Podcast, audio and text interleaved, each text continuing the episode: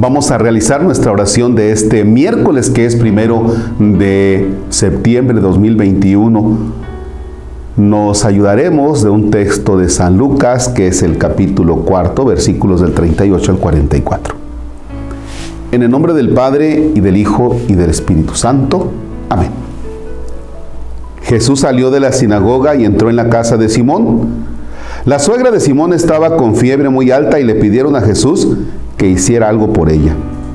Jesús, de pie junto a ella, mandó con energía la fiebre y la fiebre desapareció. Ella se levantó enseguida y se puso a servirles. Al meterse el sol, todos los que tenían enfermos se los llevaron a Jesús y él, imponiendo las manos sobre cada uno, los fue curando de sus enfermedades. De muchos de ellos salían también demonios que gritaban, tú eres el Hijo de Dios. Pero él les ordenaba enérgicamente que se callaran porque sabían que él era el Mesías. Al día siguiente se fue a un lugar solitario y la gente lo andaba buscando. Cuando lo encontraron quisieron retenerlo para que no se alejara de ellos, pero él les dijo, también tengo que anunciarles el reino de Dios a las otras ciudades, pues para eso he sido enviado. Y se fue a predicar en las sinagogas de Judea. Palabra del Señor. Gloria a ti, Señor Jesús. Vamos a comenzar por darle gracias a Dios por todos aquellos hermanos nuestros que han sido infectados de COVID y que ya se recuperaron. Bendito sea Dios que ya se recuperaron. Una de las cosas que experimenta la persona que se enferma, sea de COVID o de alguna otra cosilla, es me voy a morir. Perdón que lo diga de esa manera, pero el gran miedo es me voy a morir. Y entonces, mientras estás en la enfermedad, estás con angustia, con ansiedad, no sé, tantas cosas. Pero cuando te dice el médico, ahí va, ¿eh? Va bien, ya se va recuperando, ya va a salir, ya salió. La persona dice, ay Dios mío, te debo una, ya, te debo una. Caramba, soy como, como el gato que tiene siete vidas. Dios mío, te debo una.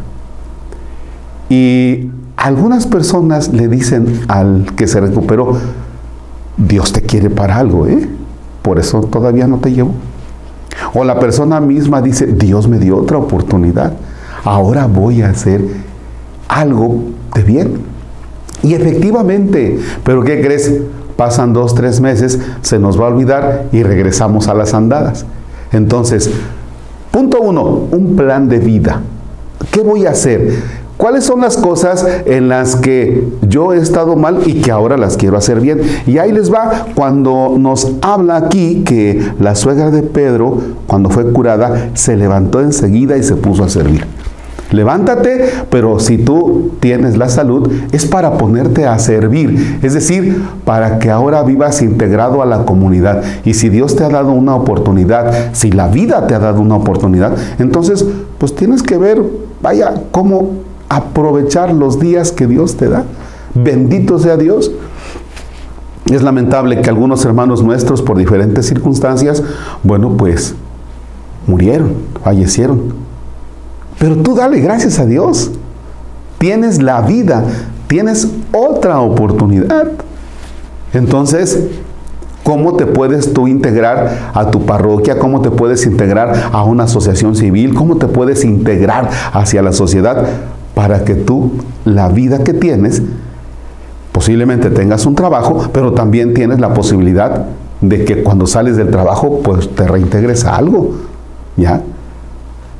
La suegra de Pedro no fue curada, se levantó, perdóneme, y se aplastó. La suegra de Pedro se levantó y se puso a chambear. La vida es para desgastarla en los demás. Padre nuestro que estás en el cielo, santificado sea tu nombre. Venga a nosotros tu reino. Hágase tu voluntad en la tierra como en el cielo. Danos hoy nuestro pan de cada día, perdona nuestras ofensas como también nosotros perdonamos a los que nos ofenden. No nos dejes caer en tentación y líbranos del mal. Que la divina providencia se extienda en cada instante y momento para que nunca nos falte casa, vestido y sustento.